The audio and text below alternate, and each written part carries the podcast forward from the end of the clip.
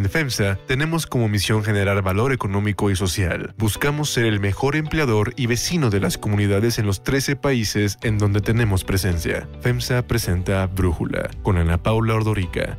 Un podcast de Red Digital APO. Hoy es lunes 31 de mayo del 2021 y estos son los temas del día. Ken Salazar, secretario del Interior en el gobierno de Barack Obama y ex senador de Colorado, va a ser el nuevo embajador de Estados Unidos en México. En Israel anuncian un acuerdo para negociar la formación de un gobierno de unidad opositora que podría terminar con el mandato de 12 años de Benjamín Netanyahu. Adiós a la Cruz Azuleada. Anoche, Cruz Azul rompió la racha de 23 años sin ganar un solo campeonato y logró su noveno título en la Liga MX. Y además tenemos nuestra brújula electoral. Pero antes vamos con el tema de profundidad. El próximo domingo 6 de junio está en juego la composición de la Cámara de Diputados, la cual definirá el futuro político del proyecto de Andrés Manuel López Obrador y con ello del país para los próximos años. Generalmente las elecciones intermedias se consideran como un referéndum del gobierno en turno. ¿Logrará Morena y sus aliados mantener la supermayoría parlamentaria? ¿Se quedarán en mayoría simple o de plano tendrán menos de 251 escaños en la Cámara de Diputados? La Cámara de Diputados la componen 500 legisladores, 300 son de mayoría relativa, es decir, los que se eligen a través del voto directo, uno por cada distrito del país, y 200 más de representación proporcional, conocidos como plurinominales, y son electos mediante listas de los propios partidos políticos, de acuerdo con los votos recibidos en las cinco circunscripciones en las que está dividido el país. Cada partido presenta una lista de 40 nombres al INE, quien al concluir la elección adjudica a cada partido los escaños plurinominales de manera proporcional y los toma de estas listas. Entre las facultades exclusivas de la Cámara está la aprobación del presupuesto de egresos, la revisión de la cuenta pública, el nombramiento de consejeros electorales, así como la presentación y aprobación o rechazo de iniciativas de ley, incluyendo las constitucionales. El primero de septiembre del 2018 arrancó la legislatura que se renovará el próximo 6 de junio con una composición muy distinta a la actual. Sin embargo, esto pasó porque los legisladores han brincado de una bancada a otra según convenga a los propios partidos, lo que hizo que Morena sumara diputados que le prestaron sus aliados. Así, actualmente la Cámara de Diputados la conforman 253 legisladores de Morena, es decir, el 51.4%. Del PAN son 79 legisladores, 48 del PRI, 48 del PT, 25 de Movimiento Ciudadano, 21 del Partido Encuentro Social, 11 del PRD, 11 del Verde y 4 sin partido. Morena por sí solo tiene la mayoría simple, pero si suma sus aliados del PT, PES y Partido Verde, se queda a un voto de la mayoría calificada con 333 diputados. Gracias a esto ha logrado sacar adelante iniciativas como la reforma a la ley de la industria eléctrica y la ley de hidrocarburos que dan prioridad a la CFE y a Pemex.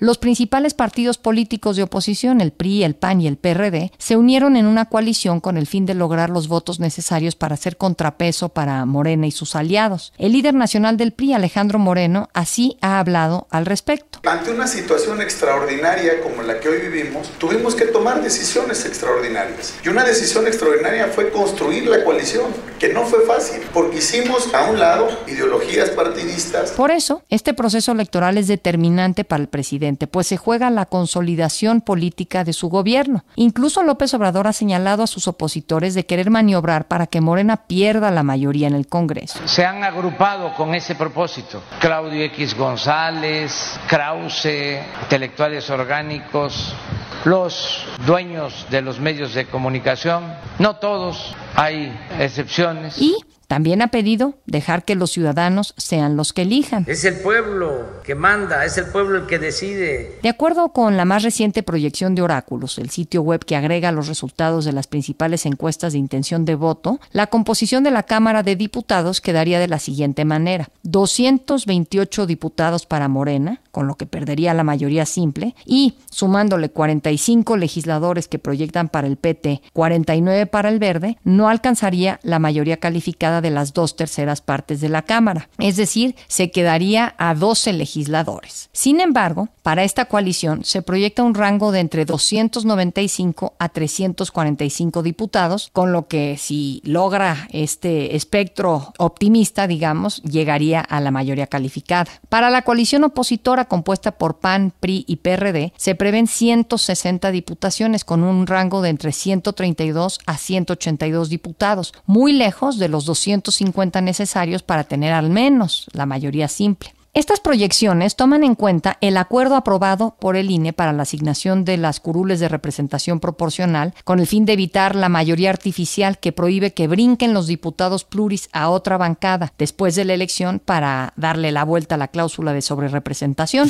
El análisis. Para profundizar más en el tema, agradezco a Sergio Bárcena, director de Buró Parlamentario, platicar con nosotros. Sergio, ¿por qué se habla tanto de que está en juego este futuro político del proyecto del presidente, dependiendo de cómo quede la Cámara de Diputados, si de todas maneras no tiene una supermayoría en el Senado y eso no va a cambiar y con eso no va a poder lograr reformas constitucionales? En efecto, además de esta limitante que tiene en el Senado, también hay que considerar que se van a elegir 30 legislaturas locales. Entonces, si no llegara a tener Morena la mayoría en esas, eh, al menos 15 de esas legislaturas locales, ahorita controla 9, entonces esa sería otra limitante. A mí me parece que se sobredimensiona el decir que si no gana una mayoría ahorita López Obrador, su proyecto está conminado o condenado a no continuar, o si la gana, su proyecto quiere decir que va a florecer por los siguientes tres años. Creo que se ha exagerado un poquito esa parte porque se tienen que considerar estas dos siguientes restricciones, el Senado y los congresos locales. Y entonces, ¿por qué hay tanta atención, tú crees, en la conformación de la Cámara de Diputados y por qué se habla tanto de frenar a Morena? Porque sin duda una elección a nivel federal, es decir, donde vamos a elegir todos los mexicanos estamos llamados a votar, porque esto sí es una manera de ir midiendo qué tanto apoyo ha ganado o ha perdido López Obrador y su proyecto. Yo lo que te puedo decir es que en efecto cuenta todavía él con una fuerte popularidad y eh, haciendo una proyección y viendo más o menos cómo estuvieron los datos de 2018, encontramos que la coalición de Juntos Haremos Historia ganó más de 113 distritos por una mayoría, diferencia de votos de más del 20%. Esos distritos es altamente probable que lo retenga porque haber tenido un triunfo tan sólido sobre la oposición con ese porcentaje tan considerable de diferencia, nos hace pensar que el proyecto de López Obrador, al menos ahorita en la elección, le va a dar como para mantener una mayoría absoluta del 50% más uno. Nosotros estimamos que va a, conseguir una mayoría absoluta, pero no la mayoría calificada. O sea, va a llegar a los 251 legisladores, pero no va a tener los 334. Exactamente, eso es lo que estamos previendo. Ahora, también se comenta mucho que pues es posible que los legisladores cambien de bancada y entonces agranden a la 4T, por así decirlo, a Juntos Hacemos Historia. A pesar de las cláusulas que el INE está imponiendo, una vez que empiece la legislatura, no hay ninguna restricción para que los legisladores se cambien de partido, que un legislador del PRI se vaya a Morena, que un legislador del PAN se vaya al PT. No existe ninguna limitante porque hasta ahorita no ha habido ninguna restricción a que los legisladores puedan cambiar de partido. Entonces, creo que es un tema a ponerle mucha atención, estos cambios de partido que, tú comentas. Y la otra, Morena ha ganado la gran mayoría de las votaciones. De hecho, solamente en este periodo que termina, en esta legislatura 64 que termina, le fueron insuficientes los votos para una votación, que fue la de la reducción del presupuesto a los partidos políticos, porque el PT no votó junto con Morena. Pero fuera de eso, todas las demás votaciones las ganó Morena en el Pleno por una razón, porque los legisladores de Morena, el PT y el PES tenían una muy alta asistencia a las sesiones de Pleno. Acuérdate que importa mucho cuántos legisladores estén presentes en ese momento y los que menos faltaban, los que casi siempre estaban presentes, eran los de Morena. ¿Y el PRI? Porque tengo la impresión de que el PRI ha votado muchas veces con Morena también. Bueno, ahí nosotros recientemente en Buró Parlamentario hicimos un, un conteo de las cantidades de veces en las que cada una de las bancadas acompañó a Morena a lo largo de la legislatura. Los porcentajes iniciales pueden ser muy altos porque consideran todas las votaciones, las más de 700 votaciones que hubo en la legislatura. Sin embargo, si consideramos solo las 27 votaciones más importantes que hubo en la legislatura, tenemos unos números interesantes. Por ejemplo, el PRI como bancada votó el 43% de las veces de las 27 votaciones importantes, el 43% en el mismo sentido que Morena. Entonces, es cierto lo que tú dices, es el partido que más acompañó a Morena en estos temas pues trascendentales. Y el PAN solamente 23%. O sea, se opuso a Morena en el 87% de estas 27 votaciones. Pues eso está interesante porque a la hora que votes por una coalición, si lo que quieres es frenar, digamos, el proyecto de Morena, pues entonces conviene cruzar o PAN o PRD en la coalición opositora, ¿no? Creo que fue esta semana, presentaron esta coalición Va por México su compromiso de hacer una coalición legislativa, no ah, solamente una coalición electoral, como siempre hemos tenido aquí en México. Eso significa que van a votar en bloque, todos juntos contra Morena, por ejemplo. Y eso sí sería algo digno de observarse porque en esta legislatura que terminó, la cantidad de veces en las que fueron juntos PAN, PRI, PRD y Movimiento Ciudadano no es tan alta. Eh, cada uno iba por su cuenta y a veces uno se le oponía a Morena y a veces el otro, pero no iban de manera unificada y continua, sistemática, no era una oposición sistemática. Ahora nos están proponiendo eso. Eso es lo que nosotros en Buró Parlamentario vamos a observar los siguientes tres años. Si en verdad están votando en bloque los partidos opositores y si en verdad le están echando para atrás o están echando toda la caballada en contra de Morena. Y Sergio, la cláusula de sobrerepresentación que platicábamos, el acuerdo al que llegó el INE que ratificó el Tribunal Electoral, que busca evitar que le den la vuelta a tener un máximo de 8% de sobrerepresentación, ¿tú crees que puede afectar solamente los días después de la elección, pero pues más adelante ya puede volverse a dar el chapulineo? Exacto. Todavía hay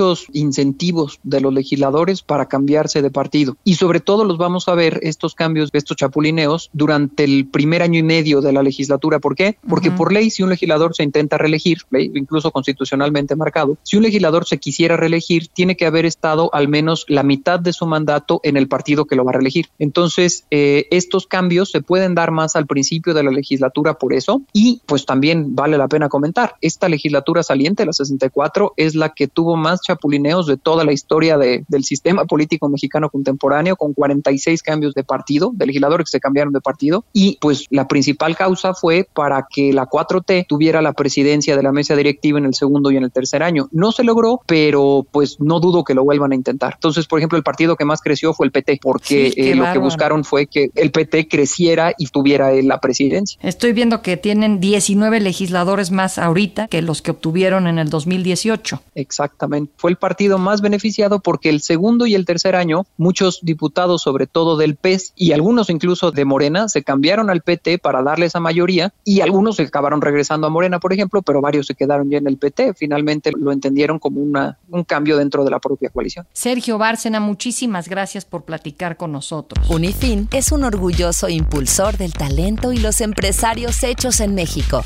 Brindamos asesoría y soluciones financieras para llevar a tu empresa al siguiente nivel. Unifin presentó el análisis. Unifin, poder para tu negocio. Brújula electoral. Entre acusaciones de corrupción, marchas, mítines y conciertos, iniciaron este fin de semana los cierres de campaña de candidatos previo a la veda electoral que arranca el jueves. En Guerrero, Irma Lilia Garzón Bernal, candidata del PAN a la gubernatura, declinó a favor del candidato del PRI-PRD, Mario Moreno Arcos. Yo me despojo de toda misión personal y me sumo al proyecto político de Mario. En Chilpancingo, Evelyn Salgado, la torita, candidata gobernadora de Guerrero, cerró su campaña con la compañía de su papá, Félix Salgado, el líder nacional de Morena, y se puso a cantar la canción Como la Flor de Selena. En Morelia, Michoacán, Mario Delgado, líder nacional de Morena, llamó a promover el voto en favor de Alfredo Ramírez Bedoya, el candidato al gobierno del estado, quien aseguró que si gana la elección, el actual gobernador Silvano Aureoles será investigado por la adquisición de deuda por más de 4 mil millones de pesos. Juan Cepeda, candidato de Movimiento Ciudadano a la alcaldía de Netzahualcoyotl, cerró con un concierto en el que cantó algunos covers de rock y el tema principal de su campaña, Somos Nesa. En Campeche, el líder nacional del PRI, Alejandro Moreno, acompañó a su sobrino Cristian Castro, candidato de la alianza PAN-PRI-PRD a la gubernatura, y llamó a los ciudadanos a elegir por la paz. Desde Campeche les digo, a nosotros nadie nos espanta y nada nos asusta. Vamos con todo hacia adelante.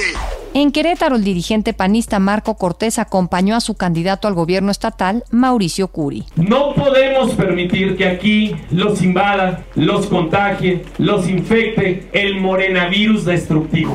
En Hermosillo, Ernesto Gándara, candidato de la alianza PAN-PRI-PRD, aseguró que en el Estado no habrá ninguna imposición centralista y destacó el trabajo de los partidos que lo postulan. Me da pena, me da miedo, no me voy a aliar porque me pueden decir fifi, porque me pueden decir persona conservador o del pasado. Y ahí es donde los liderazgos, ahí es donde la gente de bien, del PAN, del PRI, del PRD, trabajaron.